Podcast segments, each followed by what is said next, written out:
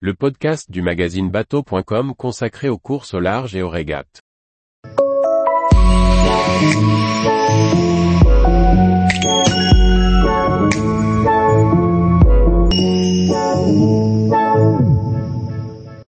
Journal de bord de la course au large, Spi West France, The Ocean Race, Sail GP. Par Chloé Tortera.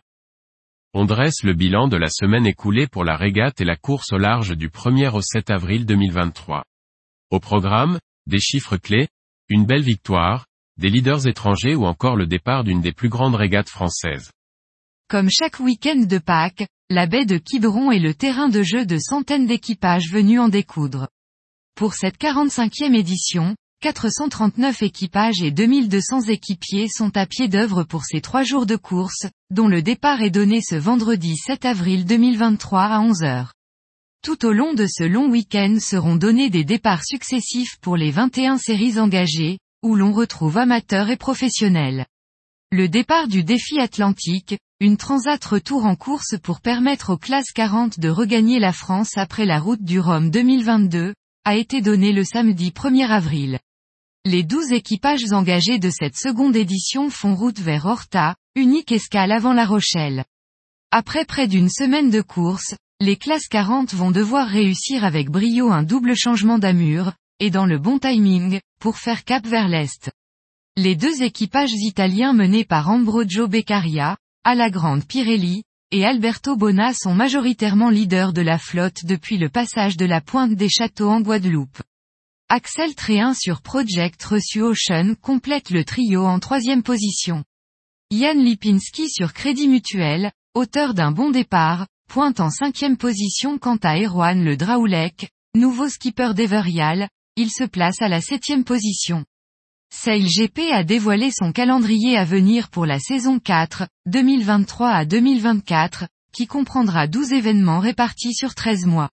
Celle-ci débutera les 16 et 17 juin à Chicago et se terminera par une grande finale spectaculaire dans la baie de San Francisco les 13 et 14 juillet 2024. Cette saison mettra l'accent sur les États-Unis avec quatre événements sur place, Chicago, San Francisco, Los Angeles, deuxième étape, et un retour à New York, onzième étape, l'un des plus grands événements de la saison, avec une zone de course relocalisée au large de Governors Island pour de meilleures conditions de course. La France accueillera la troisième manche à Saint-Tropez en septembre 2023, l'Italie, la quatrième, puis suivront l'Espagne, les Émirats arabes unis, l'Australie, la Nouvelle-Zélande et le Canada. L'équipe du Team Malizia a remporté la troisième et plus longue étape de la course autour du monde en équipage avec Esca. Après un passage du Cap Horn en première position, et une lutte acharnée avec Holcim PRB de Kevin Escoffier, Boris Herman l'a emporté le 2 avril 2023 à 5h20 et 28 secondes UTC. Le team allemand signe sa première victoire d'étape au terme de 35 jours de course et 14 714 milles parcourus. Et pourtant rien n'était gagné pour Tim Malizia qui découvrait quelques jours après le départ que son mât était endommagé. Pendant les deux jours de réparation, Tim Olsim PRB avait donc pris les commandes de la flotte et marqué près de 600 000 d'avance. Tout au long de la dernière remontée vers Itajai, les deux équipages naviguaient à vue, Olsim PRB passant la ligne un peu plus de 5 heures après Tim Malizia. L'équipage mené par Kevin Escoffier est toujours en tête du classement général, suivi par Team Malizia et 11 TH Hour Racing Team.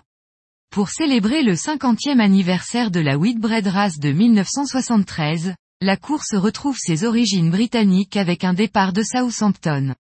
L'organisateur Don McIntyre avait voulu en faire de même avec la Golden Globe Race dont il avait organisé la course anniversaire en 2018, mais sans soutien de la part de Port Britannique, c'est finalement les Sables d'Olonne, en France, qui avait accueilli la GGR.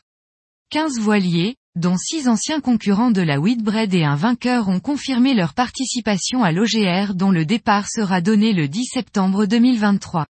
L'organisation de la route du Rhum a publié les grands chiffres de cette édition record, réussite à terre comme en mer. Ils étaient 138 marins au départ et 103 à l'arrivée, avec 6 grands vainqueurs, un par catégorie. Un nouveau record a été établi, 6 jours 19h47 minutes et 25 secondes par Charles Caudrelier sur le Maxi Edmond de Rothschild. À terre aussi, l'exploit a été de taille, puisque la course a été suivie par près de 2 millions de téléspectateurs au départ donné le 9 novembre. Le site a comptabilisé 5 millions de visiteurs uniques sur le site de la course et 1,5 million de visiteurs pendant les 13 jours d'ouverture du village à Saint-Malo. Les Ultimes seront bien présents sur la ligne de départ de la Transat en double le 29 octobre 2023. Il ne devait être que trois classes à participer à la course, les classes 40, les Ocean 50 et les IMOCA, mais à la demande de la présidente de la classe ultime et avec un avis de course se réservant la possibilité d'inviter une classe supplémentaire, les trimarans géants seront de la partie. Les parcours seront différents pour chacune des classes pour permettre une arrivée groupée aux Antilles, aux alentours de la mi-novembre. Tous les jours, retrouvez l'actualité nautique sur le site bateau.com. Et n'oubliez pas de laisser 5 étoiles sur votre logiciel de podcast.